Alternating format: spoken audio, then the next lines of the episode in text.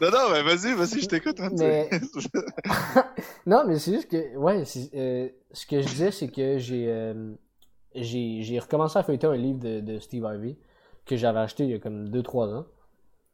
Puis dedans, il parlait de, dans son stand-up, lui, genre, il, il classe euh, ses gags, genre, il- puis là, il les classe genre des 1, des 2 ou des 3.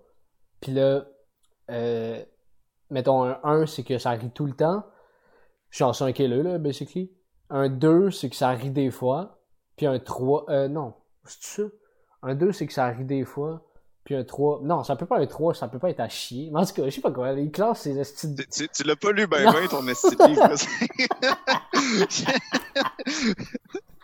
Je suis J'ai lu le livre, puis, affaire, euh, des comme, 1, des 2. Chris, Hey, c'est une, c'est une échelle sur 5, puis toi, t'es comme, il y a des 1, des 2, des 3, là. Yo, il y a- tu l'as pas lu au complet, je pense. Ouais, yo, il y a trois grades, je suis même pas capable de m'en rappeler des trois. Ouais. Genre, je suis comme trois, c'est quoi encore? Mais en tout cas, bref, Mais je comprends, mais, mais oui, effectivement, je comprends, je comprends le, le principe, puis je trouve que c'est vraiment intéressant, puis c'est super utile de, de, de, de grader ces jokes de même, parce que quand t'es, tu sais, on, on se le fait dire tout le temps en commençant, faut pas s'attacher à notre stock, faut pas s'attacher à notre matériel, faut être capable de comme prendre une joke qui marche pas puis de l'enlever, parce que ouais, pourquoi ta garde elle marche pas, tu sais, le but c'est de faire rire, c'est pas de presque faire Ouais. rire, tu sais, fait que ouais. Mais C'est- exactement ça sûr, qui. c'est tough à faire à notre niveau, Ouais, c'est vraiment difficile de faire à notre niveau parce que tu on est quand même amateur, là, on va se le dire.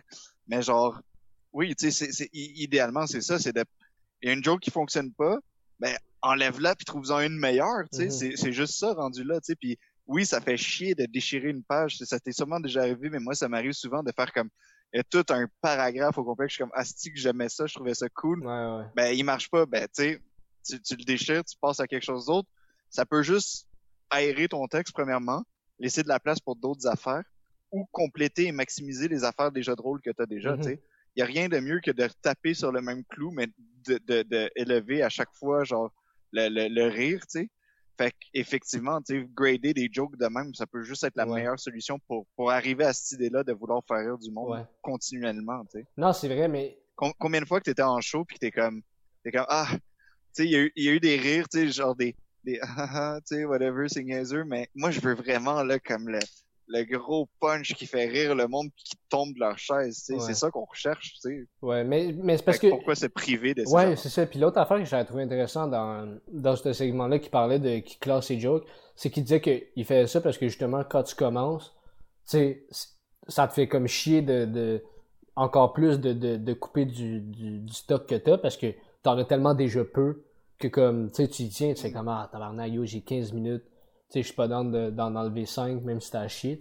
Mais c'est pour ça qu'il disait comme de faire ça, c'est, une bonne idée parce que, puis c'est vrai maintenant que j'y pense, c'est une bonne idée que tu fais, mettons, à- tu gardes tes jokes, même s'il y en a qui sont à chier, mais éventuellement, tu les remplaces graduellement. Fait que t'es pas là à faire comme, ah yo, je, Ouais. je me débarrasse de la moitié de mon stock, puis là, tu te mets à paniquer que t'as quasiment plus rien. À la place, tu fais juste graduellement.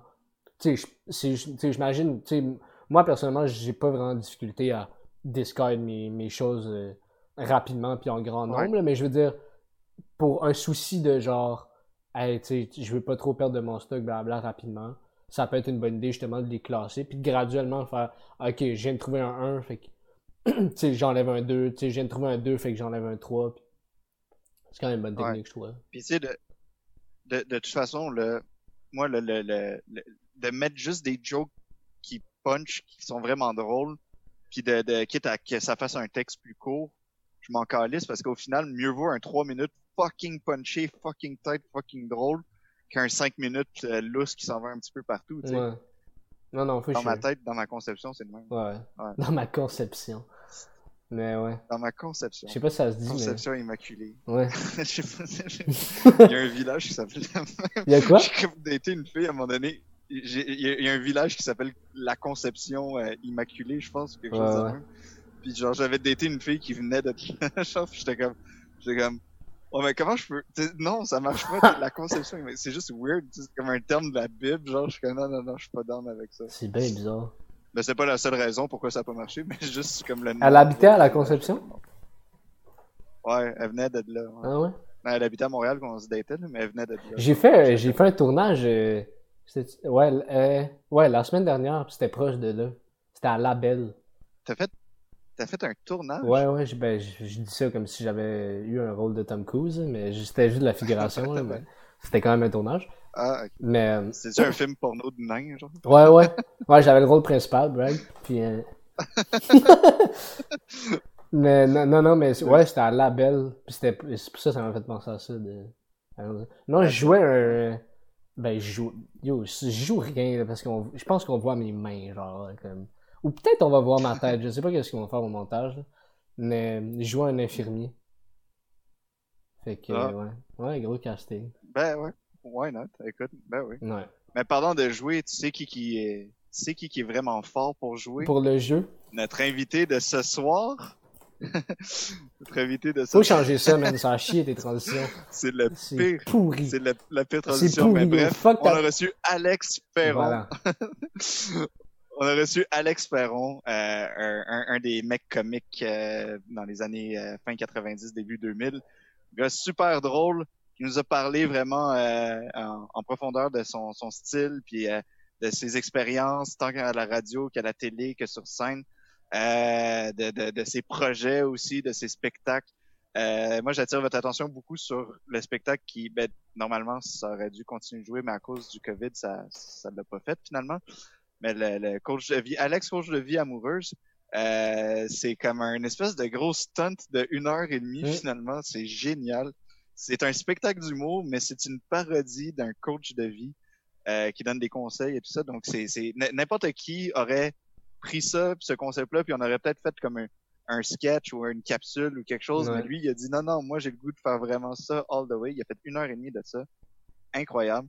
Euh, puis c'est aussi un, un, un prof à l'école de l'humour et il nous a parlé de son parcours et euh, de, de, de, de, de, de, de tout ça. C'est vraiment intéressant. Ouais, de son background en C'était- théâtre un peu. c'était- C'était cool. Ouais. Ouais. C'était vraiment nice. Puis euh, moi, j'ai aimé. euh, j'ai aimé. Je, trouve qu'il y y a une belle audace, tu sais. Tu sais, justement, juste avec ce show-là, Ouais. euh, tu sais, que comme tu dis, tu sais, ça aurait pu être. La plupart du monde aurait probablement juste fait une capsule ou, tu sais, une affaire de même. Lui, a vraiment poussé la joke à son maximum, tu sais, coûte que coûte. Puis, puis c'était. Je sais pas jusqu'à quel point c'était risqué, mais c'était quand même risqué, là, à un certain point, tu sais, de, de faire un projet de même. Puis ça a marché. euh, puis moi, je trouve ça nice. tu sais. Je trouve que d'une façon, quand tu y repenses Ouais. après, tu fais ah, ça méritait amplement que ça, que ça, ça fonctionne. C'est original. C'est, c'est, tu sais, je, trouve ça audacieux. Je trouve que ça fait. Ouais, je trouve, ouais, je trouve ça audacieux dans le sens que comme c'est, c'est risqué de faire une affaire de même parce que c'est différent, c'est, c'est rafraîchissant. Fait que c'est une bonne idée. C'est vraiment une bonne idée. Ouais. Moi, ce que j'ai aimé, c'est vraiment aussi le, le côté fonceur d'Alex. Mm. C'est comme euh, tout de suite en quittant l'école de l'humour sur un, un, un- coup de tête, il s'est rallié avec ses deux autres gars. Puis, il disait que c'était pas du monde avec qui il avait vraiment travaillé pendant son passage à l'école. Puis que là, ça a juste bien à donner. Puis de la manière comment ils ont créé leur texte ensemble, c'était comme chacun de leur bord, mais en équipe. Puis, Ouais. il y avait comme quelque chose de cool là-dedans. Puis, sais, c'est toujours pitché comme dans des affaires sans vraiment hésiter. Je trouve ça inspirant, je trouve ça cool. Et en plus, tant mieux parce que ça, ça lui a servi. Il y a eu bien du succès. Euh, fait que c'est vraiment cool. C'est un très cool épisode Ouais. Avec euh, Alex Perron, disponible sur toutes nos plateformes euh, Facebook, YouTube, Google Podcasts, Apple Podcasts, Spotify, Balado. Alors, euh, écoutez ça. Et puis, bonne soirée, bon épisode. Yes, ciao la gang, bon épisode.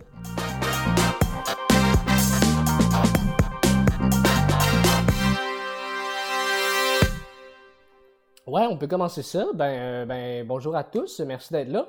On reçoit cette semaine Alex Perron, merci d'être là aussi. Ben, ça me fait plaisir. Merci de euh, l'invitation. ben, ça fait plaisir. Écoute, on aime ça tout le temps commencer avec la, la même question, nous, euh, qui, selon toi, c'est c'est quoi ton style d'humour, aussi large ou aussi précis que ça peut être? Ouais, ça, c'est une question toujours un peu difficile. Ouais. Puis des fois, on dirait aussi que ça dépend euh, si tu écris pour la scène, si tu écris pour la télé. Euh, moi, j'ai écrit un livre aussi. Fait que, tu sais, c'est c'est des différentes façons d'écriture, d'écrire. Mais je pense que de, de façon générale, mon humour, c'est assez terre à terre.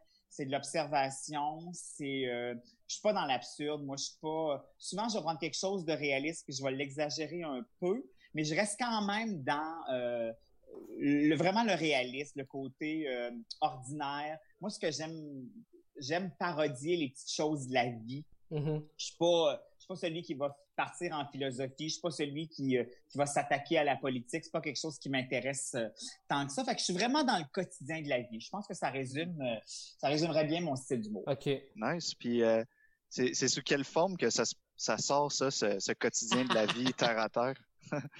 Ben, d'abord, je pense que c'est l'observation. moi, à chaque fois que c'est rare que je m'assoie devant mon ordinateur puis que je me dis ok là j'écris là-dessus. Hmm. On dirait que c'est le c'est les choses qui viennent à je sais que ça fait un peu ésotérique, ça fait un petit peu cliché de dire ça mais c'est vraiment les choses qui, se proposent à moi, on dirait, ou aussi souvent euh, quelque chose qui va me mettre de, mauvaise humeur, euh, quelque chose qui me gosse, quelque chose qui m'énerve là, ça va me stimuler à avoir envie d'écrire sur ce sujet-là. Mais euh, de façon générale, c'est quelque chose qui se présente spontanément. Je suis pas quelqu'un qui, quand je m'assois devant mon ordinateur pour écrire, c'est parce que j'ai une idée, parce que j'ai quelque chose en tête. Sinon, ça me donne rien, moi. Tu sais, il y a des gens qui peuvent faire ça, s'installer devant leur ordinateur, gosser un peu des phrases, puis tout à coup, il se passe quelque chose. Moi, ça, ça marche pas. C'est pas, je suis pas fait comme ça. C'est pas comme ça que j'écris. Faut vraiment que j'ai une première impulsion dans ma tête, puis là, ça va déclencher l'écriture. Ouais, ouais. C'est souvent, c'est par rapport à une émotion. Si, Souvent, c'est par rapport, mettons, à une émotion, comme tu disais, que ce soit quelque chose qui te fâche ou. Ouais, exactement. Souvent, ça va partir d'une émotion. Après ça, ben, là, je, je, je, m'étale dedans puis je, je, la transforme. Mais généralement, ça part d'une émotion, soit quelque chose qui m'a touché, qui m'a mis en tabarnak, ou juste quelque chose, euh, une injustice, peu importe. Mm-hmm. Naturellement, ça redevient après ça de l'humour, mais ouais, on part souvent, de, en tout cas dans mon cas à moi, ça part d'une émotion, ouais. Mais le fait que ce soit des affaires un petit peu négatives, tu sais, genre quelque chose qui te met en tabarnak ou quelque chose qui, tu sais, qui une injustice, euh, c'est-tu comme un, un, défouloir un peu, donc de, de, le mettre sur papier puis de rendre ça drôle? Ben, je pense que à partir du moment où on décide d'écrire, là on parle d'humour, mais ça pourrait être n'importe quelle forme. Je mhm. pense que c'est parce qu'on a quelque chose de nous autres qui veut sortir. Il y a des gens qui vont s'exprimer puis ça va être passé. Je pense qu'à partir du moment où tu décides à écrire, c'est parce que cette pulsation-là est là. on parle de trucs négatifs, mais en même temps, on peut retourner ça dans le positif. Puis des choses positives aussi vont nous donner envie d'écrire. Mais je pense vraiment que c'est parce qu'on a envie qu'il y ait quelque chose qui sort, puis que pour nous autres, Peut-être que pour les autres, ça n'a aucune résonance, peut-être que les autres trouvent ça insignifiant. Mais pour nous, quand on se met en état d'écriture, c'est parce que vraiment, on veut prendre la parole. Ouais, vraiment. Tantôt, tu parlais euh, que, que ça dépend, tu sais, évidemment, de si tu à la radio, à la télé, sur scène. Euh, mm-hmm. C'est quoi, disons, dans, dans, dans ta façon d'écrire ou dans, dans, Ouais, dans ta façon d'écrire ou dans ton style, c'est quoi les différences? Ben, si, on parle, mettons, en fait, ça part toujours de la même façon. Moi, j'ai une idée en tête, puis je sais que c'est difficile euh, quand je l'explique, euh, parce que moi, j'enseigne à l'École nationale de l'humour, j'enseigne aux deuxième année, aux finissants. Je leur donne un cours de chronique, puis des fois, j'essaie de leur expliquer mon processus. Puis chacun a son processus d'écriture. Hein. Il n'y a pas une façon d'écrire, il n'y en a pas une qui est meilleure qu'une autre. Il y a celle qu'on trouve, nous autres, qui, qui nous va. Moi, dans mon cas, ce qui est bizarre, j'ai mon idée, avant que je me jette à l'ordinateur pour l'écrire, il faut qu'elle s'écrive, je te dirais, à, peu près à, 50% ou à 75% dans ma tête. Ah. J'ai pas toutes les phrases dans ma tête, mais j'ai mon point de départ. Je sais ce qui va se passer un peu dans le milieu. Je le sais à peu près comment ça va finir. Si j'ai pas ces éléments-là, on dirait que je suis pas capable de m'installer pour écrire. Fait qu'on dirait que moi, dans mon cas, faut que l'idée germe un peu dans ma tête. Ouais moi, je suis quelqu'un qui, moi, je suis quelqu'un qui s'entraîne presque à tous les jours. Je fais beaucoup de cardio. Bizarrement, j'aille ça courir dehors. Je euh, je sais pas pourquoi. Je préfère, le, je, préfère le tapis roulant. Et c'est souvent pendant que je cours que ces idées-là se placent. Parce qu'on dirait que je focus sur mon corps qui est supposé, qui est en train de faire un exercice. Puis on dirait que ça donne libre cours à mon imagination. Tandis que si je m'assois, mettons, n'importe quoi, sur mon sofa avec un café en me disant, OK, là, il faut que je pense à mon texte, on dirait que c'est pas là que ça va se placer. Quand j'ai mon idée à peu près dans ma tête, puis on dirait que intérieurement, je le sens.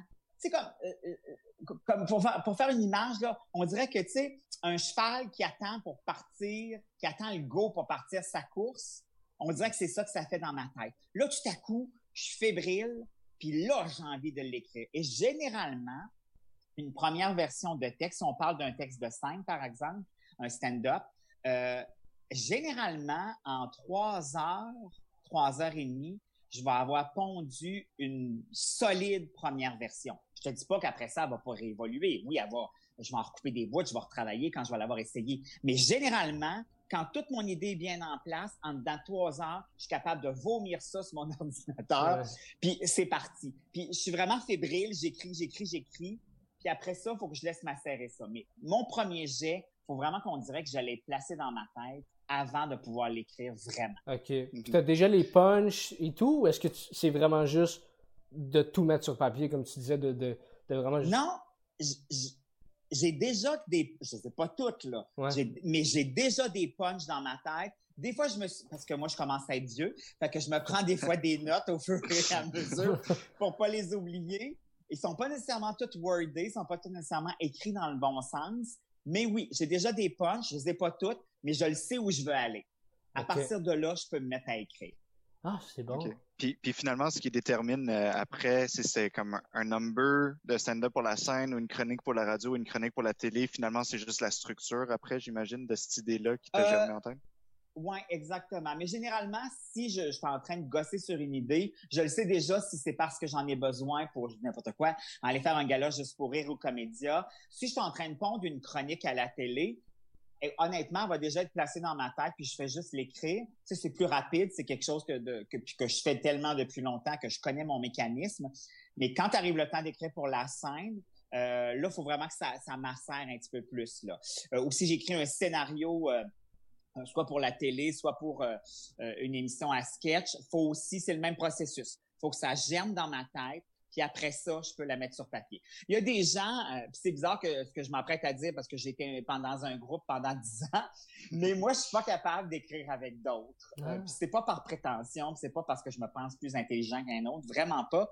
Mais je suis pas capable qu'on soit assis trois autour d'un ordinateur, deux à côté d'un ordinateur. Je suis pas capable. On peut brainstormer ensemble, mais après ça, je vais partir de mon côté, je vais pondre quelque chose après ça, je peux te le donner, tu peux faire la version que tu veux avec, mais je, je suis pas. Euh, pour moi, l'écriture, c'est quelque chose de bien solitaire, dans mon cas à moi. Ouais. Où, je trouve ça bien drôle, les, les gens qui peuvent, euh, sont capables d'aller s'installer dans un café pour écrire. Hey, moi, oublie ça, c'est impossible. Je m'en vais dans un café pour écrire. Je vais tout faire sauf écrire. Je vais regarder le serveur, je vais regarder le beau gars qui rentre, je vais vérifier mes textos. Oublie ça. Moi, il faut que je sois chez moi, seul devant mon ordinateur. Ça, c'est euh, c'est vraiment important pour moi. Euh, fait que, mais tu sais, comme je le disais au début, il n'y a pas une façon de, de, travailler. Il y a celle qu'il faut découvrir. Par contre, il faut la découvrir, sa façon de travailler. Je pense qu'après ça, ça facilite beaucoup le processus. Que, puis au début, il y a de l'essai-erreur, c'est correct. Puis à un moment donné, on comprend comment nous autres, on fonctionne dans notre tête la façon dont on va pondre, on va pondre euh, nos gags. Vous autres, vous avez quel âge, les garçons? 26. Moi, j'ai 22. Ouais, c'est ça. Vous autres, votre génération, ça, c'est encore pire. Vous autres, votre génération, ce qui est, ce qui est drôle des fois, c'est que, euh, tu sais, comme je le disais, j'en côtoie des jeunes humoristes à cause de l'École nationale, puis j'en côtoie aussi parce que j'ai vu les Rosalie, tout ça arriver. Puis des fois, je suis étonné à quel point vous écrivez rien, Carlis. Vous prenez trois notes, c'est un bout de papier, puis après ça, vous êtes capable de faire un stand Moi, j'ai pas cette façon-là. Faut que ce soit un peu plus euh, écrit que ça, mais c'est pas, c'est pas mauvais. Je suis juste étonné à quel point des fois vous avez votre texte dans votre tête, mais il est pas nulle part. Vous avez trois notes dans votre cellulaire. Bref, euh, je pourrais pas travailler comme ça. Ouais. ben, faut, faut dire que dans, dans mon cas, en tout cas, il n'y a, pas de beau serveur euh, au café à côté de chez nous. pas tant de distractions, je t'avoue. ça aide pour créer. On s'en sort Ouais, ça peut aider. Ah, donc, toi, t'écris. Ouais, vas-y, vas-y, Sacha. Ouais, ben non, ben justement, donc tu parlais, tu étais dans un groupe, moi ça, ça m'a, ça m'a marqué. Tu étais dans les mecs comiques, puis tu dis que donc t'es pas capable, ben, ou t'aimes pas ça nécessairement écrire en groupe. Comment ça se passait euh, au niveau de la création de ces numbers-là? Et ça, c'est très intéressant comme question. On avait vraiment, nous, développé cette façon-là de, travailler. C'est-à-dire que si on prend euh, si on prend la série Trois fois rien, où là, c'était vraiment des scénarios de télé, il y avait, euh, nous, on a toujours eu le même noyau central d'écriture. C'est-à-dire, nous trois, Jean-François Mercier, le gros cave qui a écrit Trois fois rien avec nous autres, mais aussi la série à sketch avant. Tout ce qu'on faisait, nous autres, et c'était euh, François Havard qui était le script éditeur. Alors, on se faisait des réunions, on brainstormait sur les thèmes qu'on voulait aborder, sur les angles qu'on voulait donner à notre scénario. Et après ça, chacun repartait de son côté avec un scénario à livrer, avec ses idées.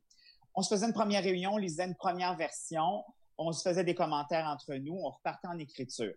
Mais ça se pouvait aussi que rendu peut-être après la deuxième version ou la troisième version, si j'étais bloqué, je pouvais donner mon scénario à quelqu'un d'autre, c'est quelqu'un d'autre qui le finissait. Nous autres, on était, on était tellement habitués de travailler ensemble que notre écriture avait ses différences, mais en même temps une uniformité bien, bien proche. Ce qui fait qu'on savait, honnêtement, là, quand le scénario était terminé, on savait plus trop qui c'est qui avait écrit le début, c'est quelqu'un qui mm. l'avait tout écrit au complet? Puis pour nous autres, c'était pas important ça. L'important, c'était d'avoir le meilleur scénario possible. Nous, on avait une règle importante quand tu rentrais dans la salle de réunion, tu laissais ton ego à l'extérieur. Parce que l'ego, je pense que c'est un des pires ennemis à l'écriture, parce qu'on est en train de juger déjà quelque chose qu'on est en train d'écrire, on est en train de juger ce que l'autre nous donne pour nous, ça n'avait pas d'importance. Que ce soit Louis qui a eu deux meilleures idées ou moi qui en ai eu une, on s'en foutait totalement. L'important, c'est qu'on arrive au meilleur scénario possible. Puis cette méthode-là, moi, je l'ai gardée. C'est quelque chose que j'essaye d'enseigner aussi aux étudiants à ceux avec qui je travaille en disant, c'est pas grave c'est qu'il a eu la bonne idée, on s'en fout. On l'a tu Oui, tout le monde travaille sur le même projet, tout le monde a à cœur d'arriver au même but, tu sais. Fait que c'est pas grave. Prenons, mettons, vous, par exemple, si euh, Sacha, tu as un numéro que tu es en train de roder, puis que finalement, Léonard te donne une blague, puis qu'elle est super bonne, on s'en fout. Oui, tu lui dis merci, puis tu es content, mais on s'en fout si elle va bien dans ton, euh, dans ton numéro, c'est pas grave qui c'est qui l'a pondu au bout du compte. L'important pour moi, c'est qu'on arrive toujours à un produit bien, bien intéressant. Fait qu'on travaillait chacun de notre côté, mais quand même toujours en lien puis en symbiose. Mais c'est ça, on était tellement habitués de travailler ensemble qu'on n'arrivait plus à distinguer. Puis sur chaque scénario, il y avait le nom de tout le monde. C'était pas euh, Alex, puis un autre Louis, puis un autre Jean-François. Tout le monde avait son nom sur les scénarios parce qu'on considérait que tout le monde avait mis la main à la pâte. Puis quand un scénario était prêt d'être terminé, il y avait une dernière, ce qu'on appelait la dernière ronde de repunchage. C'est-à-dire que là, on ajoutait seulement des punchs un peu partout. En fait, on en proposait. Mm-hmm. François Havard décidait ou pas de les inclure dans les textes parce que c'était lui, le patron, c'est le script éditeur. Donc, c'est lui qui a le dernier mot. Fait que c'était très, c'était à la fois très communautaire, mais aussi en solitaire parce que chacun repartait de son côté pour travailler sur les scénarios. Puis est-ce que ça se passait comme ça euh, aussi au niveau de vos styles? Parce que vous aviez quand même trois styles différents individuellement. Fait Louis était vraiment plus dans le stand-up euh, classique. Oui, exact. Euh, toi, tu étais peut-être plus dans les, dans les personnages, puis justement dans le... Tout à fait. fait que ça se passait comment? Ben, en fait, c'était ça la beauté de la chose, c'est que bizarrement, on était très différents, mais c'est ça qui ajoutait de l'eau au moulin. Hmm. C'est-à-dire que des fois, prenons la scène par exemple, si Louis avait été tout seul, il aurait fait que du stand-up. Si moi, j'avais été tout seul de mon côté, j'aurais fait quasiment juste des personnages. Tandis que là, on arrivait à aller... Il faut avoir cette ouverture-là aussi. Hein. Puis quand on décide de faire partie d'un groupe, il faut que tu aies cette ouverture-là, sinon tu es malheureux au bout. Fait qu'il faut, avoir cette ouverture-là, puis on l'avait, nous autres, d'aller essayer de mélanger les styles, puis d'arriver à un produit plus éclaté, mais en même temps très, très, très solidaire.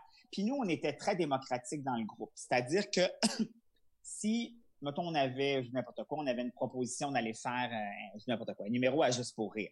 Si, mettons, deux personnes disaient oui, puis qu'il y en avait une qui disait non, le non se ralliait au oui. Puis après, quand on avait pris une décision, tout le monde fonçait dans le projet. Tu n'aurais pu jamais, de l'extérieur, tu ne peux pas savoir qui avait dit non. Quand on embarquait dans quelque chose, on devenait une espèce d'unité.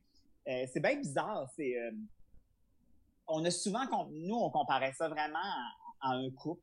Euh, bon, on couchait pas ensemble, mais pour le reste, on était comme un couple. Probablement, on passait énormément de temps ensemble parce qu'on travaillait très fort. Mais deux, il y avait cette, cette relation-là entre nous, euh, très équitable. Euh, puis, on se disait, on était très francs les uns envers les autres. Ça faisait une unité vraiment comme si on était un couple. quand ça s'est terminé après dix ans, on l'a vraiment chacun de notre côté vécu comme une séparation de groupe, mais de couple entre guillemets aussi, parce que euh, nous, on a commencé notre carrière à trois, on n'avait jamais vécu une carrière en solo. Fait qu'on savait pas ce que c'était. Fait qu'après ce dix ans-là, de se retrouver tout seul, c'était à la fois hyper grisant parce que là s'ouvrait quelque chose qui nous appartenait à nous seulement, mais en même temps un deuil incroyable à faire parce que là tout à coup tu n'as plus tes deux partenaires, tu plus tes deux référents. Oui, ils sont encore là, ils n'ont pas disparu puis si tes appels, ils vont te donner leur avis, mais ils sont plus là au jour le jour, on travaille pas sur les mêmes affaires en même temps. Fait que ça c'est euh, on a été chacun à notre façon déphasé pendant un bout de temps. Puis ce que ça demande aussi justement, c'est de dire comme, OK, là, j'ai partagé mon écriture avec ces deux gars-là. Et là, je me retrouve tout seul. Qu'est-ce que j'ai envie d'écrire? Mm. L'écriture toute seule d'Alex, elle ressemble à quoi? ça prend un temps avant de, de pouvoir, en tout cas, pour moi, je, je parlais pas pour les deux gars, je suis pas dans leur tête, mais euh, pour moi, ça a pris vraiment un temps d'arrêt pour essayer de mettre ça en place dans ma tête de ce que moi, j'avais envie que ça ressemble mon humour en solo. Mm. Ouais, ben surtout qu'en plus le, le, style euh, dans l'industrie, ça avait évolué aussi un petit peu. Puis tu sais, mettons les, les, personnages puis les sketchs c'était moins populaire euh, dix ans après, mettons. Fait que toi, tu as dû vraiment comme te réinventer aussi. comment comment ton ton t'as vécu ça, ce changement du style là euh? Mais on dirait que ça s'est fait naturellement. Quand on, quand on a été ensemble, on a fait de la télé, on a fait de la radio, on a fait de la scène, on a fait un album de musique on avait comme tellement touché à tout qu'on avait l'impression que dans cette bulle-là, on avait fait tout ce qu'on avait à faire. Moi, j'ai pris un temps d'arrêt avant de lancer mon premier spectacle solo, probablement parce que je faisais beaucoup de télé, je faisais beaucoup de radio. J'étais pas là dans ma tête. J'avais pas envie de me lancer en écriture puis de reprendre la route en tournée, mais aussi de dire comme, OK, le gay qui était en relation avec ces deux hétérosexuels-là, euh, qu'est-ce qu'il a envie de dire? Qu'est-ce que c'est quoi mon humour? Qu'est-ce que j'ai envie de parler? Puis honnêtement, les premières années, j'avais pas envie de, tu sais, oui, j'allais, puis moi j'étais comme une guidoune, j'allais euh, faire des comédias, mais j'étais dans des sketchs. J'étais avec euh, la gang de Normand Bratois parce que Normand m'incluait beaucoup, beaucoup dans ses, dans dans trucs. Fait que j'étais comblé quand même en humour, même si c'était pas le mien. Mais j'étais pas prêt à me lancer par moi-même tout de suite, puis de vivre ça en solo, puis justement me dire vers quoi je pourrais aller. C'est drôle parce que euh, il y a pas très longtemps, on m'a posé la question si on pense à l'émission à sketch qu'on a eue, les gens me demandaient est-ce qu'aujourd'hui ces sketchs-là pourraient passer à la télé? Écoute, à peu près 80% de ce matériel-là pourrait pas passer, c'est ben sûr. On se ferait tirer des roches, on se ferait ben. brûler la place publique. Mais en même temps, c'est ça l'évolution, hein, tu sais, avec les avec puis c'est correct d'évoluer aussi, mais je pense que notre humour quand on est humoriste évolue, change parce qu'on le décide aussi, c'est pas une imposition. Mais il y a toujours un fond qui reste.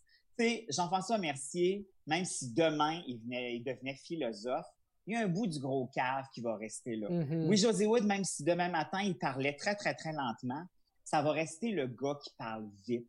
Martin Petit, va être éternellement le gars des pêcheurs en même temps que son, côté humoriste. Martin Matt va rester ce gars un peu euh, euh, prétentieux.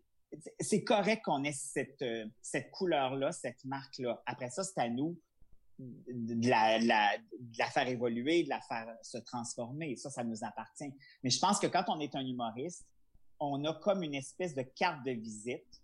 Euh, tu sais, Mariana Mazza, même si demain matin, elle fait plus aucune blague vulgaire, elle va rester la fille qui a parlé de vagin pendant un bon bout de temps. C'est correct, c'est pas, faut pas voir ça comme comme, euh, comme une mauvaise chose. Faut juste à nous, c'est juste à nous de l'utiliser autrement après. Ouais, ouais. Puis toi, il a été comment ton, pendant ce temps-là, justement, d'arrêt, il a été comment ton processus jusqu'à temps que tu en viennes à F, là, j'ai envie de revenir sur scène en solo, puis j'ai, je sens que j'ai quelque chose à dire. Mais en fait, tu sais, la vie fait bien les choses. Elle t'amène à la bonne place une fois de temps en temps. J'avais fait beaucoup de télé, beaucoup de chroniques, beaucoup d'émissions à chronique, euh, beaucoup de radio aussi. J'ai fait cinq ans de morning à C'est quoi en, en terminant les mecs comiques. Euh, j'étais allé à Rythme FM. J'étais... Fait que l'écriture, il y en avait quand même parce que je préparais mes affaires, mes chroniques. Naturellement, si on faisait appel à moi, c'est parce qu'on voulait de l'humour puis on voulait cette couleur-là. Mm-hmm. Fait que j'étais pas en manque d'écriture. Puis à un moment donné, après plusieurs galas, tu sais, comme je le disais, j'allais me guidonner d'un numéro des autres. J'allais faire un sketch. Puis là, quelqu'un me disait comme, mais pourquoi tu n'as pas envie de te relancer? Puis un peu comme mon, je, vous expliquais en début de, podcast, mon, mon processus d'écriture, ça a été la même affaire. Et un moment donné, j'ai comme senti une pulsion. Puis là, j'ai dit à ma gérante, OK, on l'essaye. Je me lance en écriture. Puis je suis allé vraiment tranquillement. Je l'ai pas dit à personne. On n'a pas fait d'annonce. On n'a pas envoyé un communiqué de presse à personne. J'ai dit, je vais commencer à gosser des affaires. Je vais voir ce que ça donne. Puis, oups, ça s'est mis à débouler. Uh, oups, j'avais des, ah, j'avais envie de dire ça. Euh, puis pour le premier spectacle, euh, je dirais que j'ai écrit à peu près 60% du show mais j'avais envie d'aller chercher des, des, textes à l'extérieur parce que je voulais, parce que je trouve ça le fun quand quelqu'un nous écrit un texte, euh, parce que souvent il va voir quelque chose en nous euh, que nous on n'écrira pas ou qu'on n'aura pas le réflexe d'écrire. Mm. Fait que ça je trouvais ben, ça bien bien bien important. Puis euh, puis aussi, je pense que psychologiquement ça me rassurait que ce soit pas moi qui ai toute la charge euh, d'écrire ce texte-là. On dirait, puis aussi, c'est bien niaiseux ce que je vais dire, mais de dire comme ah cette personne-là t'offre un texte, donc elle pense que tu es capable de le livrer, puis elle pense aussi que c'est une bonne idée de faire un show de scène. Tu comprends? On dirait que ça venait valider certaines affaires. Probablement c'était l'insécurité qui parlait puis la crainte de se relancer sur scène, mais ça venait comme valider. Puis je trouvais puis avec le recul, euh, quand je repense à ce premier show-là, euh, ces textes-là avaient leur place, mais ils m'amenaient complètement ailleurs. Fait que ça, je trouvais ça bien, bien, intéressant. Ah. Moi, je, je, voulais revenir sur le, côté, euh, tu sais, dans les débuts du mec comique, tu sais, c'est ça, on, on, est d'accord, là, tu sais, tu faisais beaucoup de personnages, tout ça, euh, parce que c'était des sketchs, on s'entend, tu sais, c'était mm-hmm. comme fait pour ça. Puis là, maintenant, tu sais, as plus une approche plus stand-up, mais j'ai remarqué quelque chose, c'est que ton, ton jeu, dans les différentes, euh, dans les différents styles et différentes facettes de, de, ton humour, il a toujours été fort et puissant. Euh, tu dis, tu prends beaucoup de scènes, tu sais, une bonne présence. C'est-tu ton background en, théâtre qui a aidé à ça ou c'est comme venu naturellement en écrivant tes jokes? Comment ça s'est passé? C'est bizarrement un mélange de tout ça. C'est mon background en théâtre, oui, mais on dirait que, tu sais, moi, j'écris pas du stand-up pur à l'américaine. Tu sais, c'est-à-dire que je parle pas de ma belle-mère puis cinq minutes après de pneus d'auto. Moi, il y a comme un lien, il y a comme une histoire. Puis moi, je suis beaucoup, je suis beaucoup dans l'image, hein. Fait que puis on dirait que de le jouer comme un peu en théâtre, ça me permet d'aller plus loin parce qu'on dirait que c'est moi, mais c'est comme un espèce de personnage de scène. Fait qu'on dirait qu'il y a des affaires que je dirais pas dans la vie, que je dis parce que je suis comme, ah oui, mais c'est pas tant que ça moi. C'est moi, mais c'est pas moi, tu sais. Oui, c'est mes textes, et oui, c'est ce que j'ai envie de dire. Mais effectivement, ça me permet toujours d'aller plus loin, puis de m'amuser aussi. Je pense que si tu me demandais de faire juste, puis je dis juste parce que c'est moins mon style, mais si j'étais planté juste devant un micro à faire une blague une après l'autre, je peux le faire. Mais c'est sûr que je, vais avoir beaucoup moins de plaisir. Moi, ça me prend de l'espace. Et la preuve, c'est que j'ai beaucoup de difficultés à, à faire un numéro avec un micro-main j'ai toujours un micro-casque mhm. parce qu'il faut que je bouge avec mes mains, il faut que je bouge avec mon corps. Récemment, on a fait le, le, festival Juste pour rire, euh, puis euh, en temps de COVID, naturellement, on m'a demandé si ça me dérangeait de pas prendre de micro-casque parce que, bon, ça demandait un micro... Bref, tout ça à cause de, la coalition de pandémie. fait que je l'ai fait en micro-main. Je suis correct, je suis capable. Mais pour moi, c'est un handicap. Ah Quand je vois arriver un humoriste qui se plante là avec son soit le pied de micro puis le micro, j'étais comme mais man, pourquoi tu fais ça? Je suis pas capable, mais, mais effectivement, je pense que ça m'aide à avoir encore cette notion-là un peu théâtrale. Puis euh, je pense que aussi les gens qui, qui aiment ce que je fais viennent voir ça aussi. Je mm. pense que si j'étais vraiment en, en, mode stand-up, je pense que mon public serait un peu désemparé. je sais pas qu'il aimerait pas ça, mais je pense qu'ils s'attendent toujours à ce que je sois flamboyant, puis que je crie, puis que je module, puis que je fasse des, des mouvements. J'aime ça. Pour moi, c'est important. Mais comment... c'est drôle parce que... Ouais, vas-y, excuse-moi. Ben, j'allais dire, puis c'est drôle parce que vous me faites euh, réfléchir à ça en plus. Mes deux spectacles, mes deux metteurs en scène, c'était des personnes de théâtre. Hmm. Ah. Chantal Lamarre et Pierre Bernard pour le premier show, puis Pierre Bernard pour la, celui que je viens de terminer, la conférence, parce que j'ai envie de cet input-là, qui me fasse me déplacer, puis que si on a un élément de décor, faut que je m'en serve. Euh, tu sais, moi, quand je vais voir un show d'humour, puis que euh, il y a un banc qui est là avec une bouteille d'eau, puis que finalement la personne s'en sert pas, là, il y a mon réflexe de théâtreux qui revient, qui dit, voyons, encore, pourquoi t'as mis ça là si t'en? Mais ça, c'est... C'est ça, c'est la formation en théâtre qui Ouais. reprend le dessus. Ah, c'est intéressant. Mais il y a un truc qui m'a allumé par contre de tu parles à, à quel point c'est t'aimes tu prends plaisir aux, aux jeux, mais comment tu t'adaptais à faire des chroniques radio? Mais encore là, c'est moi qu'on. Tu sais, quand. euh, euh, c'est puis c'est bizarre parce que j'ai été chroniqueur artistique aussi, mais il y avait toujours. Il y a, il y a toujours. J'insuffle toujours de l'humour à travers mes chroniques. De toute façon, c'est généralement pour ça Ouais. qu'on m'engage, parce qu'on veut. Là, on me donne un créneau, mais on sait que je vais m'amuser avec. Fait que pour moi, c'était toujours écrire une chronique, mais en même temps, je savais que j'allais inclure des blagues. Pour moi, ça prenait comme une forme euh, euh, qui, qui est proche de, de ce qu'on fait quand on fait du stand-up, quand on fait de la scène, tout ça. Fait que je pense que c'est pour ça aussi que, que j'arrivais à tirer bien mon épingle du jeu, puis qu'on m'engageait pour ça Mm. aussi. tu sais. Je pense que si j'avais écrit juste des blagues, je, je- ça aurait pas fonctionné. Puis si j'avais été juste un chroniqueur pur, ça aurait pas marché non plus. Ben, peut-être, mais euh, c'est dur de, de- de le dire après. Mais je pense que comme j'arrivais à bien blender les deux ensemble, je pense que je suis quelqu'un qui sait bien doser les affaires aussi. Euh, je sais quand me retirer. Euh, quand je travaille avec, euh, prenons l'exemple de Normand Brathwaite, j'ai travaillé avec lui cinq ans, puis Normand, il me le disait fréquemment. Il me disait, toi, Alex, tu viens puncher, puis tu t'en retournes. Tu veux pas tout le tapis, tu veux pas. Puis moi, je trouve qu'il faut respecter ça. tu vois, quand j'enseigne la chronique aux étudiants, c'est ce que je leur dis. Toi, t'es pas l'animateur. T'es un chroniqueur. Fais ta job de chroniqueur. Sois en relation avec l'animateur, mais c'est pas ton show. C'est pas toi qui l'anime. Garde ta place. Ça, c'est important. Sinon, quand tu seras animateur, t'animeras. Tu feras ton show comme tu veux. Mais quand on va travailler avec un animateur, on se colle à un show qui n'est pas le nôtre. Exemple, quand je, quand je faisais les échangistes avec Penelope McQuaid, Penelope, c'est elle qui mène le bal. C'est son show à elle. Puis nous, on a à s'intégrer à ça. Oui, à apporter notre couleur, puis à, à interagir. Mais ça reste, elle, la bosse de la patente. Ça, c'est important qu'on comprenne ça, parce qu'il n'y a rien de pire qu'un chroniqueur qui veut prendre tout le tapis quand tu fais comme Youhou, chérie, on t'a donné cinq minutes, là, t'en as pas dix, calme-toi les nerfs, c'est pas ton show.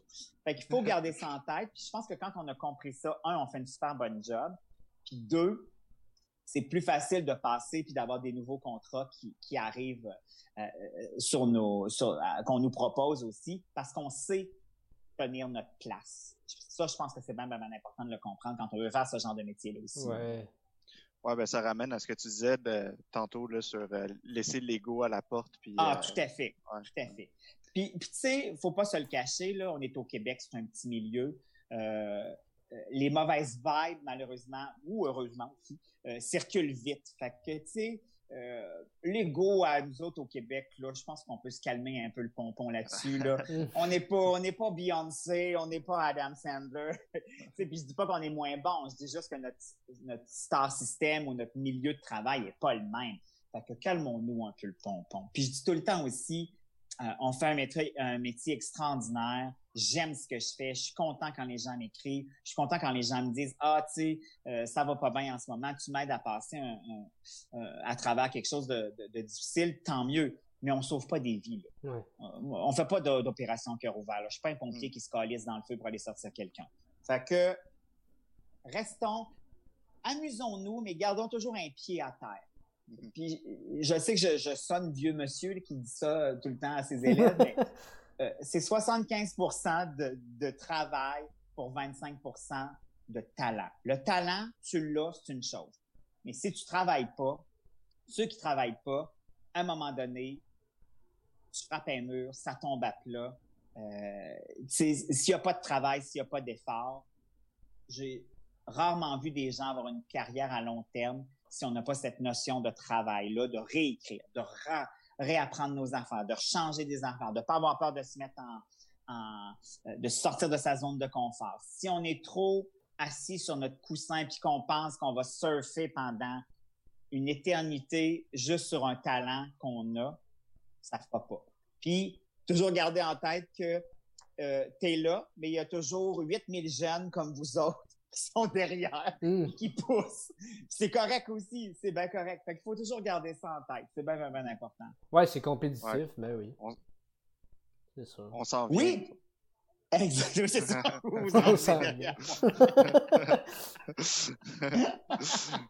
Mais. Euh, moi, je voulais. Ouais, vas-y, voulais... ouais, vas-y, vas-y. Ouais, vas-y, Léo. Non, vas-y, vas-y, vas-y. Vas c'est juste qu'on a, on a parlé un peu de théâtre, puis euh, c'est le parfait moment où je vais en parler. J'ai vu que tu as cofondé un théâtre euh, dans tes débuts quand même. Ça fait déjà. Euh, est-ce qu'il est encore ouvert le théâtre Néané d'ailleurs?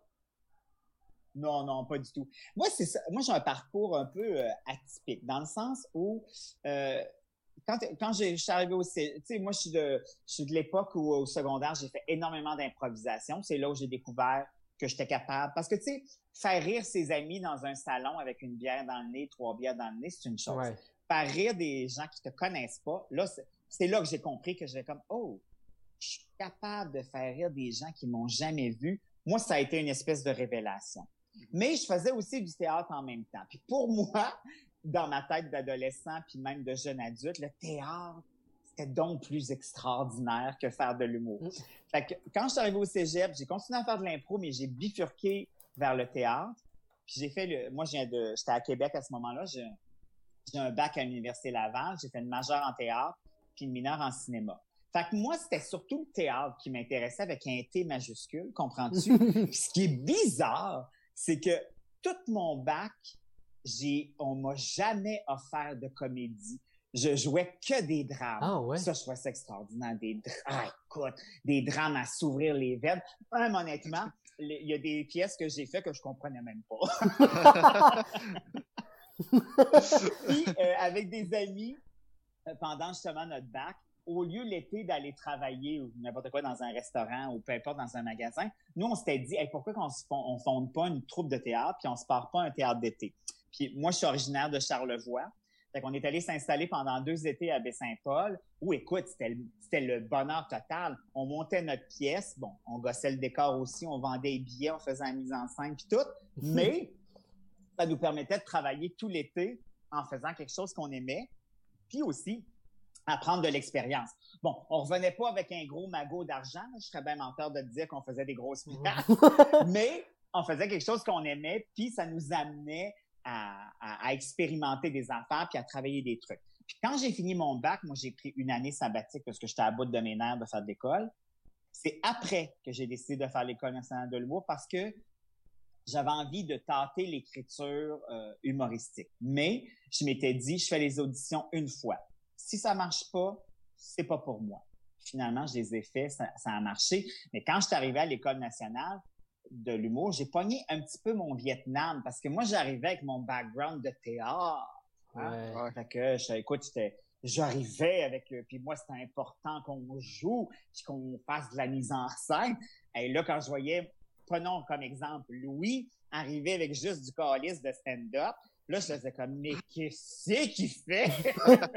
fait j'ai eu à m'adapter là-dessus, tu sais. Euh, j'ai eu à, faire comme, OK, là, on est dans, c'est pas, pas la même affaire, c'est pas une autre game. Puis heureusement, la vie a bien fait les choses. Comme on est arrivé en groupe puis qu'on s'est mis rapidement à faire des parodies, des sketchs, moi, mon bonheur était comblé parce que je jouais, puis en même temps, c'était de l'humour. Moi, c'était le jackpot. Mais au départ, pour moi, le théâtre avait une plus grande place dans mon, mon environnement, dans ma tête, dans, je dirais même mes projets, tout ça mais après, j'ai bifurqué. Mais j'ai été chanceux parce que j'ai joué quand même pas mal. On pense à l'émission à sketch, à trois fois rien. J'ai joué dans une saison et demie de 4-5-0 chemin du golf. Euh, fait que, tu sais, le jeu a jamais été loin non plus de moi. Comme je le disais tantôt, j'ai fait beaucoup de galas ou, ou beaucoup de sketchs, donc encore des personnages. Puis on m'appelle souvent pour ça aussi. Euh, on le sait que moi, ça ne me dérangera pas de me déguiser, que ça ne me dérangera pas de, de, de me guidonner à faire d'autres choses parce que j'aime ça. je suis comme toujours en, équilibre, en cheval entre les deux. Ouais. Mais Ouais, ben justement, euh, sur, sur ton jeu, euh, puis peut-être là, le côté background, théâtre, tout ça, là, mais je voulais revenir à quelque chose que tu disais tantôt, tu parlais de ton personnage de scène. Ça, euh, à quel point pour toi ça a été euh, facile ou difficile, mettons, de, de, de le trouver? Et en fait, c'est drôle parce que quand, quand j'étais à l'École nationale de l'humour, naturellement, j'étais ouvertement gay, mais mes textes étaient faits en fonction de ça. Puis quand on arrivait, quand on est arrivé tout près de la, fin de l'école, euh, Louise Richer, la directrice, elle me dit euh, qu'est-ce que tu vas faire, tu sais, en, sortant de l'école? Est-ce que tu la joues euh, ouvertement gay ou Et là, j'ai fait comme ah ben oui, j'ai pas réfléchi à ça. Hmm. Sais, puis elle faisait pas ça pour mal faire, là. C'était une question, puis c'était très légitime qu'elle me le pose. Puis d'ailleurs, heureusement, ça m'a permis d'y réfléchir. Mais je m'étais jamais posé cette question-là. Puis, puis pour moi, la réponse est arrivée vite dans le sens où je me voyais pas faire semblant que j'étais hétérosexuel. Probablement personne n'y aurait cru. Puis euh, deuxièmement, l'humour c'est tellement fragile que tu sais, je je pense pas que si j'étais arrivé sur scène en disant ma blonde puis moi hier soir c'est commandé une pizza, pas sûr qu'il y aurait grand monde qui y aurait cru. Puis comme on a formé le groupe, puis que j'étais en relation avec deux hétérosexuels, puis nous c'était très euh, autant moi je riais des hétéros, autant les hétéros riaient des gays. C'était très démocratique, c'était très open. Fait que toutes nos, autant le macho, le jeune que le fils, s'est placé euh, naturellement. On a trouvé l'équilibre là-dedans. Puis le danger, c'était qu'on aille soit trop là ou trop là. Euh, au début, probablement c'est ça qu'on a fait. C'est ça qu'on a fait. On est allé à fond la caisse parce qu'on voulait se faire découvrir. Après, on l'a nuancé pour s'est amusé avec ça. Mais on dirait que cet équilibre-là s'est fait grâce aux gars, en fait. Je, sais, je sais pas comment ça aurait tourné. Peut-être que j'aurais euh, j'aurais une carrière différente parce que j'aurais pas commencé de la même façon. Peut-être que j'étais connu, mais je suis pas sûr que ça aurait tourné aussi bien, aussi vite. euh, en dehors des deux gars parce qu'on était arrivés comme une bombe ensemble, mais comme on était, on s'amusait aux dépens de tout le monde, tout le monde y passait, on dirait que, tu sais, ça faisait comme, ah ben oui, eux autres, c'est correct, tu ils s'amusent avec ça. Fait qu'on dirait que ça m'a servi énormément. Après, il a fallu que je nuance ça quand je suis arrivé tout seul parce que je voulais pas. Puis ce qui était bizarre aussi, c'est que, puis même encore aujourd'hui, des jeunes humoristes ouvertement gays, il y en a pas tant que ça. J'ai eu longtemps le, le terrain de jeu à moi seul pendant crissement longtemps. Puis tu sais, moi, je, je- tout était en lien avec ça, c'est-à-dire que j'ai jamais fait de stand-up qui, qui était pas en lien. Si je parlais de mon chum, je parlais de mon chum. Mais après, il a fallu que, que je montre que je suis aussi autre chose. Ça, c'est comme, quand je le disais tantôt, c'est à nous à montrer les autres facettes qu'on a. Si on reste coincé dans la même affaire, c'est là qu'à un moment donné, on tourne un petit peu en rond. tu sais. Mm. Fait que, mais on dirait que ça s'est fait euh, naturellement. Après ma première décision de dire, moi, je me, je me cacherai pas, puis tout ça, on dirait que ça s'est fait bien, bien, bien naturellement. Puis tu les gars, euh, Louis puis Jean-François, de toute façon, ils n'auraient pas fait un groupe avec moi s'ils avaient été mal à l'aise, mais pour eux autres, ils s'en foutaient. C'était pas, euh, c'était pas quelque chose qui les mettait mal à l'aise. C'était pas quelque chose avec lequel ils étaient pas, qu'ils n'avaient pas envie de, de faire front commun, tu sais. Puis nous, dans nos carrières, il ne nous est pas arrivé de grands scandales, mais si jamais, pour X raison, on- il m'était arrivé que, je sais pas pourquoi, j'aurais vécu de l'homophobie ou whatever, il serait venu au front avec moi, il m'aurait Mhm. jamais laissé tomber. Mhm. Ça, je le sais, puis j'ai même pas besoin de leur demander. Puis, on- fait qu'on avait ce- ce- cette unité-là euh, qui, nous- qui faisait qu'on pouvait avancer plus vite que si on avait été chacun de façon individuelle. Ça, c'est clair et net. Puis on le dira toujours les trois. La le, le soir, parce que nous, on n'avait pas décidé de faire un groupe. Ça s'est passé en sortant de l'école sur un coup de tête. Totalement, totalement. Pendant l'année, parce qu'à l'époque, c'était juste un an, l'École nationale de l'humour, on avait, on n'a rien fait ensemble. Je veux dire, on faisait pas de numéro à deux. C'était pas ça, là.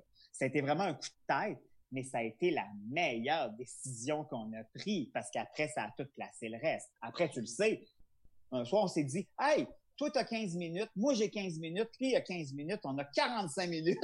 Faisons un sketch d'ouverture, un milieu, une fin. On a une heure de matériel. Ça, c'est Louis, le gars de marketing. Mais ça nous a permis de, de- de placer quelque chose. Puis, il n'y avait plus de groupe à cette époque-là. RBO, ça faisait long- un petit bout que c'était terminé. Puis peut-être deux ou trois ans avant, le groupe sanguin, c'était aussi euh, séparé. Fait qu'il y avait une talle là qui était pas... euh, il y avait des duos, mais il n'y avait pas de groupe. Fait qu'on avait comme le champ libre, tu sais. Ouais, ouais. C'est cool. Puis toi, comment ton, euh, parce que ça fait quand même un moment là, que tu es, en solo. toi, comment ton style euh, mm-hmm. solo a évolué depuis, mettons, un gars, c'est un gars, à ton show de Alex, euh, que je deviens amoureuse? Euh, ben, c'est drôle parce que quand j'ai écrit la conférence, je l'ai pas écrit comme un show d'humour habituel parce mm. que je voulais reprendre le pattern d'une vraie conférence de coach de vie. J'en ai regardé un million cinq cent mille pour aller juste chercher le mood. Je voulais le moule puis m'amuser après. Mais euh, tu sais d'habitude quand j'écris, il y a vraiment toujours on veut toujours arriver au punch le plus rapidement possible. Même si je suis très imagé tout ça, le but c'est d'arriver au punch le plus vite possible. Pour la conférence, j'ai fait comme un peu le travail inverse, c'est-à-dire que oui, il y a des punchs, mais ils sont enrobés de phrases inutilement longues parce que les coachs de vie, c'est ça. Ils vont répéter dix fois la même affaire avant d'arriver à quelque chose. Fait que, oups, j'allais travailler complètement différemment. Puis on dirait que j'avais envie que ce soit drôle, mais je m'étais pas mis la même pression qu'habituellement quand j'écris. Tu sais, comme là, récemment, j'ai écrit un number pour le festival de pour rire. Là, tu le sais, là, je dis, OK, oh, là, il y a un punch. Envoie, on euh, Puis là, on le place là, puis on monte, puis le monter pour arriver enfin avec notre espèce d'explosion. Mais pas la conférence. Je l'ai écrit totalement différemment.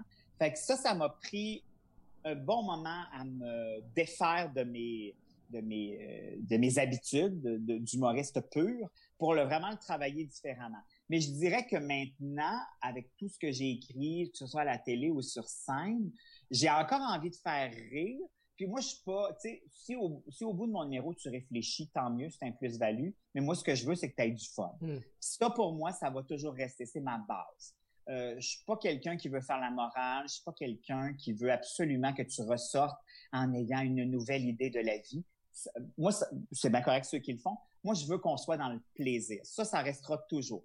Mais des fois, je, là, ça a évolué vers quelque chose où j'ai envie d'un peu plus pousser la réflexion mais je serais jamais, euh, je serais jamais, euh, euh, tu un, Louis José Wood qui nous apporte une réflexion ou qui veut vraiment, ou un André Sauvé, tu qui nous arrive vraiment avec, je dirais même quasiment une philosophie dans le bon sens du terme. Ça, moi, ça m'intéresse pas. Puis je pense pas que ça va m'intéresser un jour, mais je me rends compte que j'ai envie un peu plus d'aller piquer certaines affaires pour peut-être qu'en sortant, tu une mini réflexion.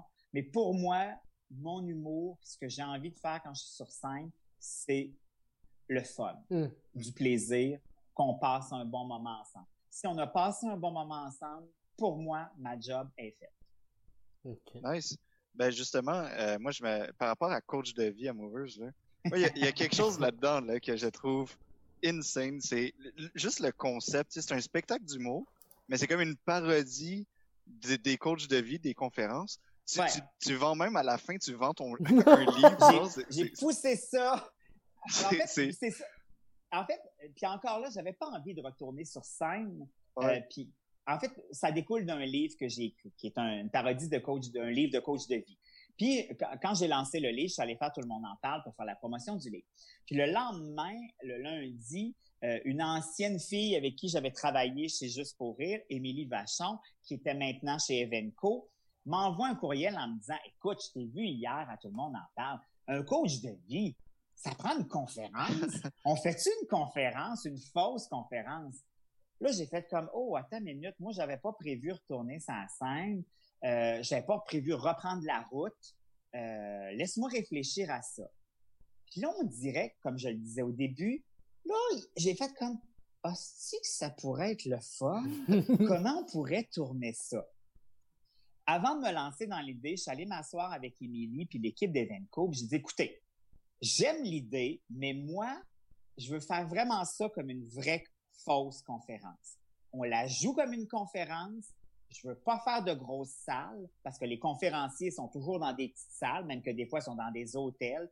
Je veux pas qu'on fasse des salles plus que 200 places, 300 places, des fois 400, plus possible en version cabaret. Je veux que ça ait l'air cheap. Je veux juste un écran sur scène parce que c'est ça aussi les conférenciers. Ils ont le micro-casque, un écran, une chaise. J'ai dit, je veux juste ça. Si on va au-delà de, si ça ressemble trop à un show d'humour, ça me tente pas.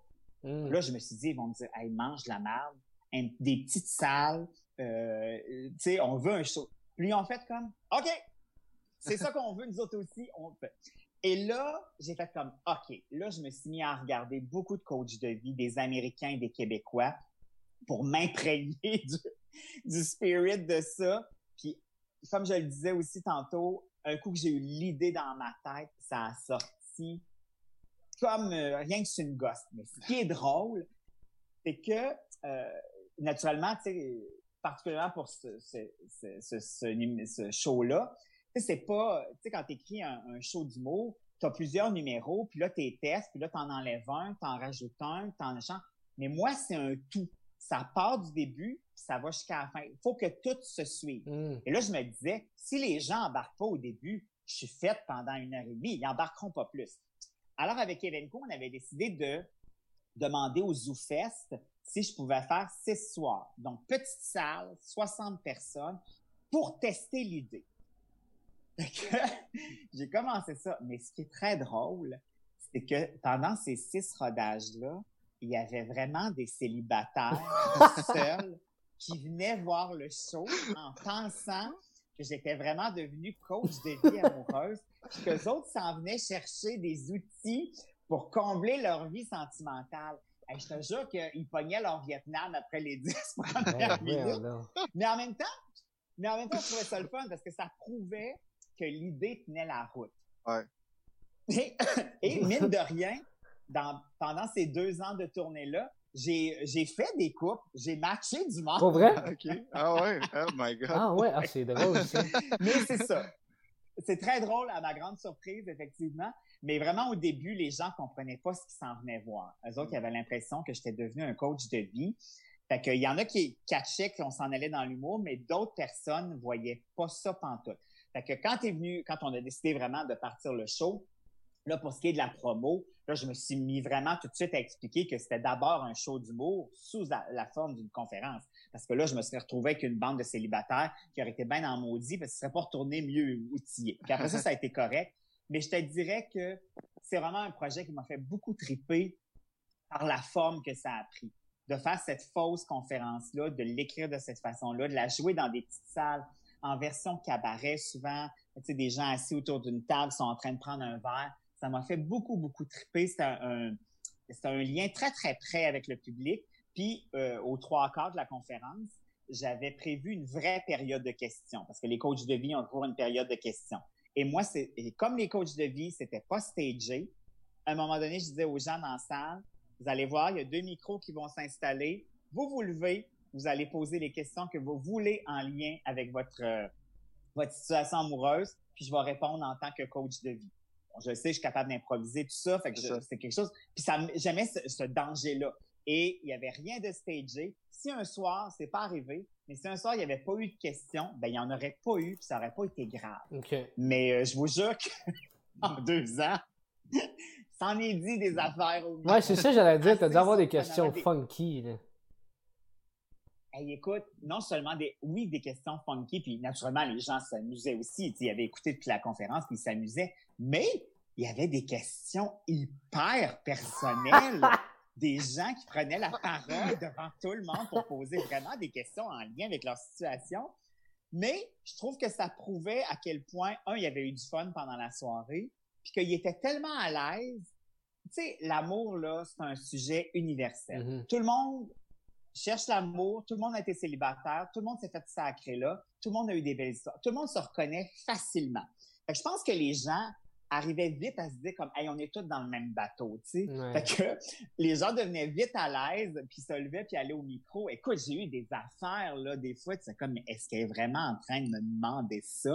Ok allons-y allons-y. Elle a posé la question amusons-nous mais je pense que ça prouve à quel point les gens avaient bien compris où on s'en allait puis on s'amusait avec ça, mais aussi l'envie de, de, se confier aux autres aussi. Ben puis j'ai fait, euh, euh comme je le disais, je faisais des petites salles, puis euh, le premier été de tournée, j'ai fait ce qu'on appelle le Rosec. Donc, ce sont les, les petites salles vraiment, tu sais, en Gaspésie, la Côte-Nord, euh, le Saguenay. Fait que ce sont des gens qui se connaissent tous entre eux autres parce qu'ils vivent dans le même village. Là, je me disais, ah, ça y est, ils voudront pas se lever et aller au micro poser des questions personnelles parce que ils vont être gênés puis sont intimes. Ça a été les pires, ben, les pires, les pires bons moments de la tournée. Ah.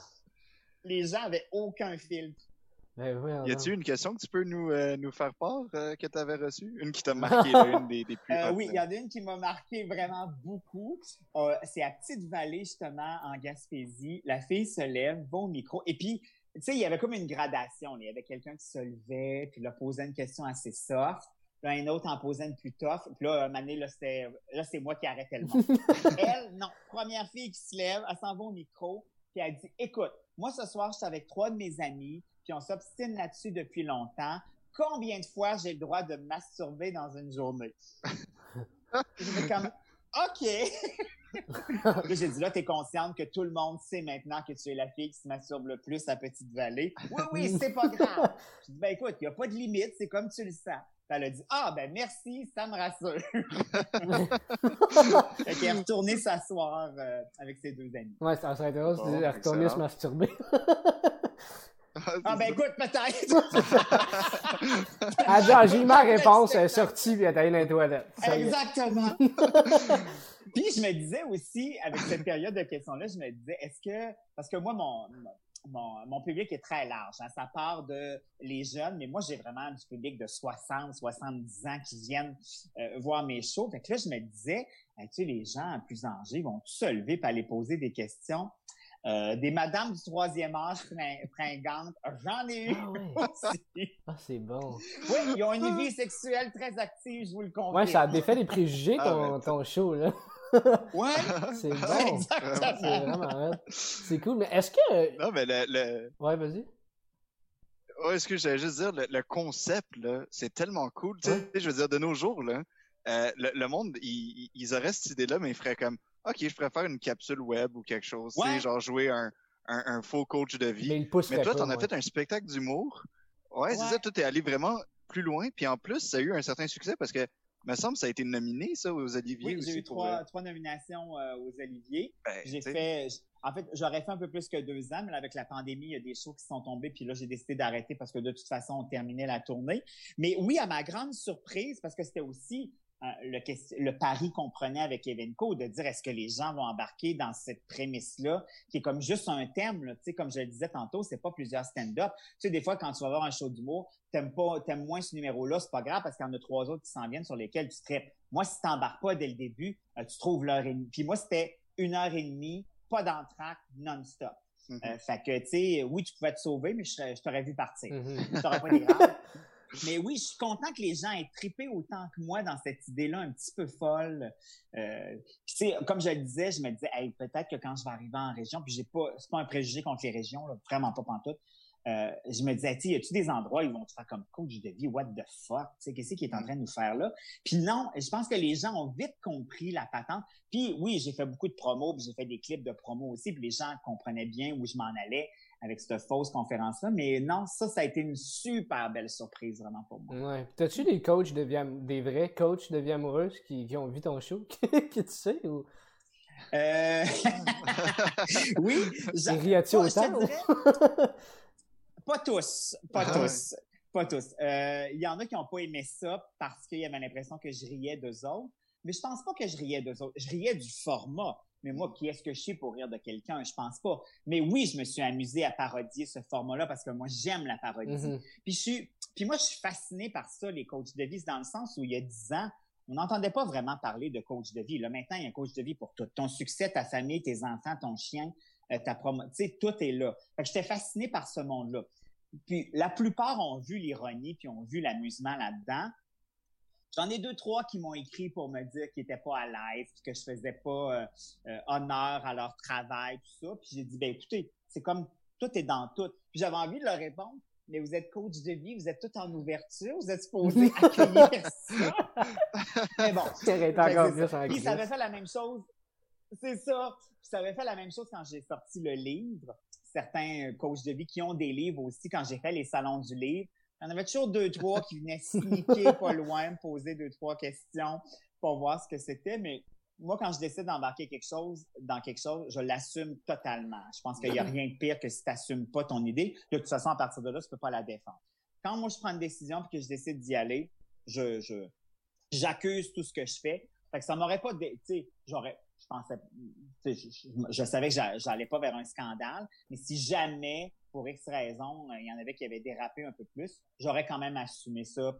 Puis je pense pas qu'il y avait matière à, être offusqué de ça. Mm.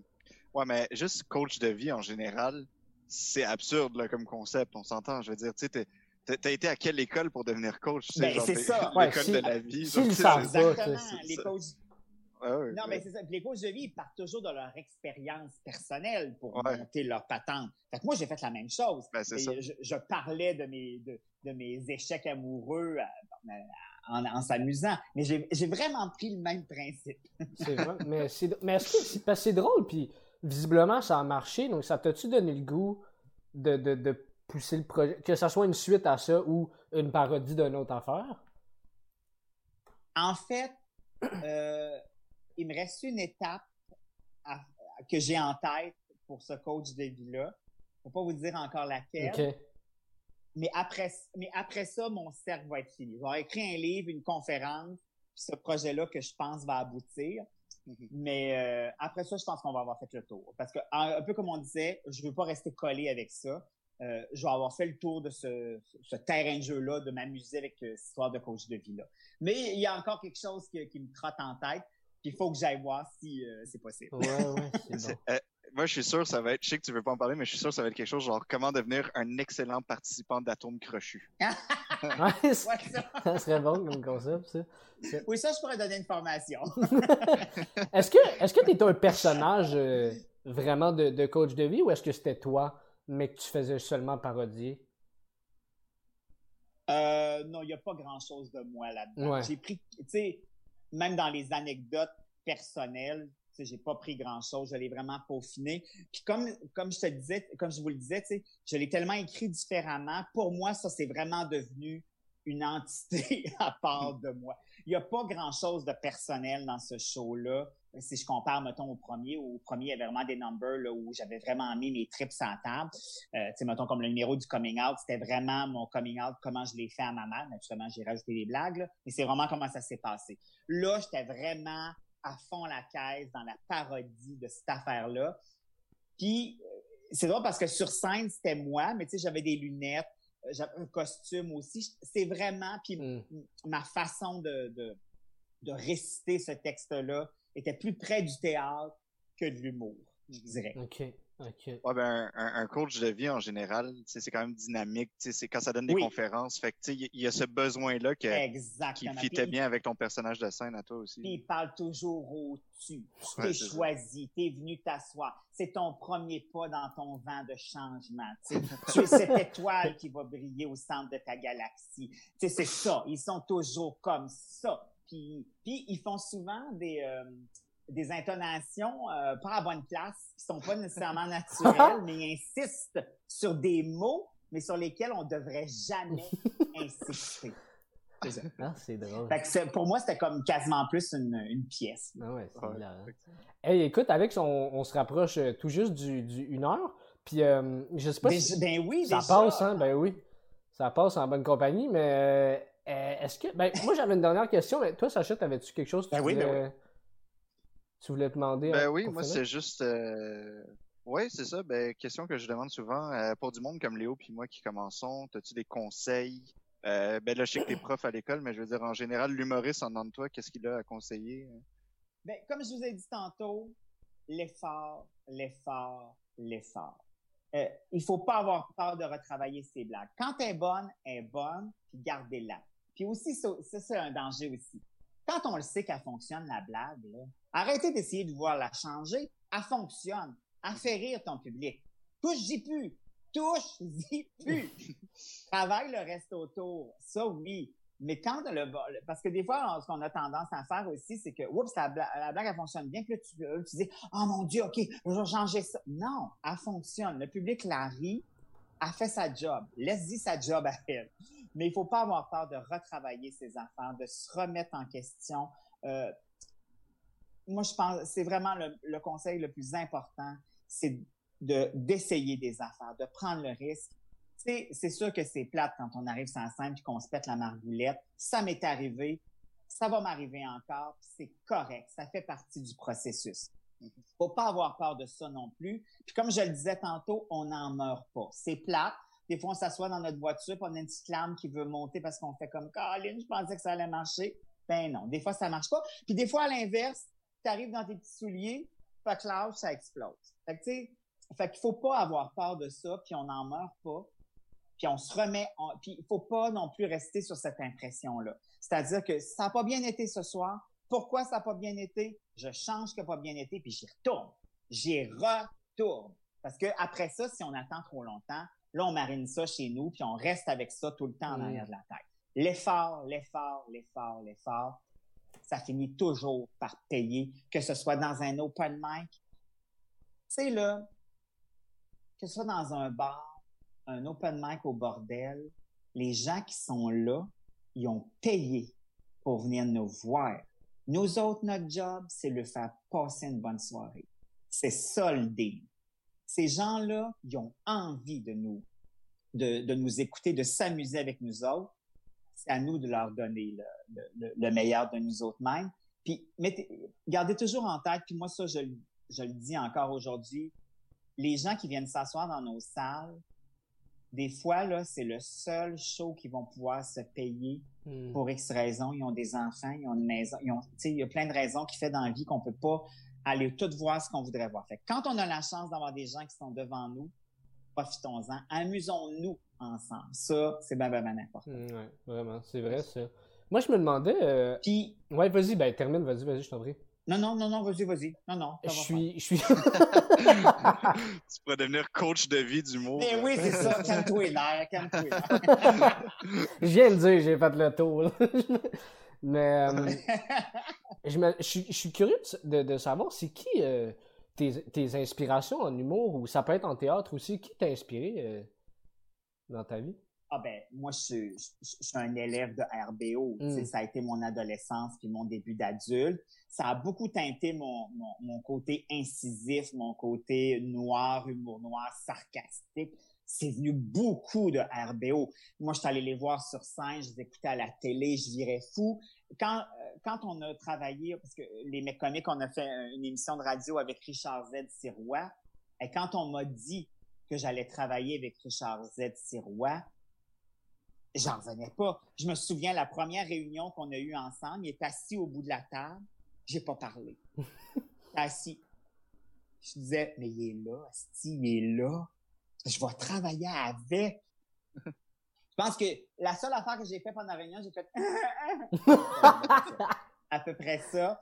Puis quand j'ai rencontré Guy Lepage, j'ai travaillé avec André Ducharme. Tu sais, c'est drôle parce que, admettons, avec André Duchamp, j'ai travaillé presque un an et demi avec lui, deux ans. Mais pour moi, ça restait le gars de RBO. Hmm. Pourtant, on travaillait ensemble sur une même émission. Là. Il écrivait des textes, il nous coachait, tout ça. Mais pour moi, il y avait encore quelque chose de bien... C'est encore des icônes pour moi ça va le rester. Ça, je pense que c'est vraiment ça ma plus grande influence. Puis c'est bien niaiseux parce que, mettons, on, faisait, on enregistrait un truc, c'était Opération Séduction avec qui on a travaillé avec euh, Tammy Verge et moi, avec euh, André. Puis, mettons, André disait comme, ah, celle-là est bonne, on la garde. Ah, écoute, j'étais fière. j'étais fière. Mais aussi, c'est ça la beauté de la chose. Euh, puis, naturellement, c'est eux autres principalement, mais j'ai eu la chance parce que j'ai fait 100 fois des, des, tout ça. Fait que j'ai côtoyé des Dominique Michel, des gens comme ça. Fait que c'est sûr que moi, j'ai un respect énorme pour ceux qui étaient là avant nous, qui ont tracé la, piste pour nous autres après. Fait que je suis très, très, très reconnaissant de ça. Puis je suis, je suis pas, tu sais, je suis pas un groupie euh, débile, mais j'ai beaucoup de respect. Puis pour moi, euh, euh, c'est important d'avoir ça aussi, cette espèce de, de relation-là. Oui, chaleureuse, mais aussi quand même euh, dans le respect. Pour moi, c'est bien, bien, important. Oui, oui. Ah, ben c'est super. C'est, mm, mm, écoute, mm, c'était vraiment intéressant, euh, Alex. Ah, puis la dernière, je sais, dernier conseil, dernier. Vas-y. Je vous coller sa paix. Quand, ça revient un peu à ce que je disais tantôt. Quand on a la chance d'avoir des gens dans notre salle, tu sais, mettons, là, si on ligne trois shows de suite, il faut être en forme. Soyez en... Oui, tu peux faire la fête si tu veux. Ça me dérange pas que tu te couches à 4 heures du matin. Mais si t'es pas capable de livrer le lendemain soir, pose-toi la question. Notre job d'abord, c'est d'être en forme au, comme on peut, parce qu'on a des hauts et des bas dans la vie, des fois on a le rhume, mais de toujours être au maximum de ses capacités pour livrer le meilleur de nous autres mêmes sur scène. Si t'es pas capable de te coucher à trois heures, ben paf, te lever le lendemain puis aller faire ce que tu as à faire, ben couche-toi plus de bonne heure. Tu fêteras quand tu n'auras pas de show. C'est un, c'est une job qu'on fait, c'est un travail. Comme je le disais, le public, le public là, c'est le boss de la patente. Même si un producteur t'engage, même si une radio t'engage, même si un producteur de film t'engage, si le public te suit pas, ça marche pas. Le public, c'est notre boss. Mm. Fait que prends-en soin. Ouais. Agir en pro. Voilà, exactement. Ouais. Hey, je sonne-tu comme j'ai. On dirait que j'ai 80 ans. hein? non, non, mais c'est des Non, on dirait que t'es On co- dirait que coach d'humour.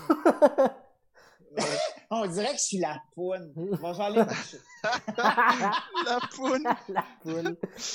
Ah, c'est bon. Ben non, ben non, ben c'est, c'est, c'est plus de 20 ans de métier, c'est, c'est intéressant d'avoir. euh, Voilà, du voilà, voilà. Toi, toi qui as vécu toute l'évolution Oui, de, exactement. Ouais. de J'ai l'humour vu la moderne. télévision arriver. C'est ça. Ouais. Non, mais c'est pas- Bon. Merci, Sacha. Je vais me coucher avec ça en tête, le vieux monsieur. Eh, non, non, c'est pas ça, niaise. Ouais. C'est Léo qui a dit ça, c'est pas moi. Ouais, ouais. Yeah, right. Mais, euh, ben écoute, Alex Perron, merci beaucoup d'être, d'être, venu sur le podcast. C'était vraiment, vraiment cool. Ben, ça me fait vraiment plaisir. Vous êtes euh, deux garçons vraiment sympathiques. Merci de, de cette jasette-là. C'est drôle parce que on n'a pas souvent l'occasion de parler autant de notre processus de travail. Fait que euh, merci d'avoir euh, partagé ça avec moi. Ça me fait vraiment plaisir. Et au plaisir de vous voir sur scène Ben, bientôt, les jeunes hommes. J'espère, j'espère.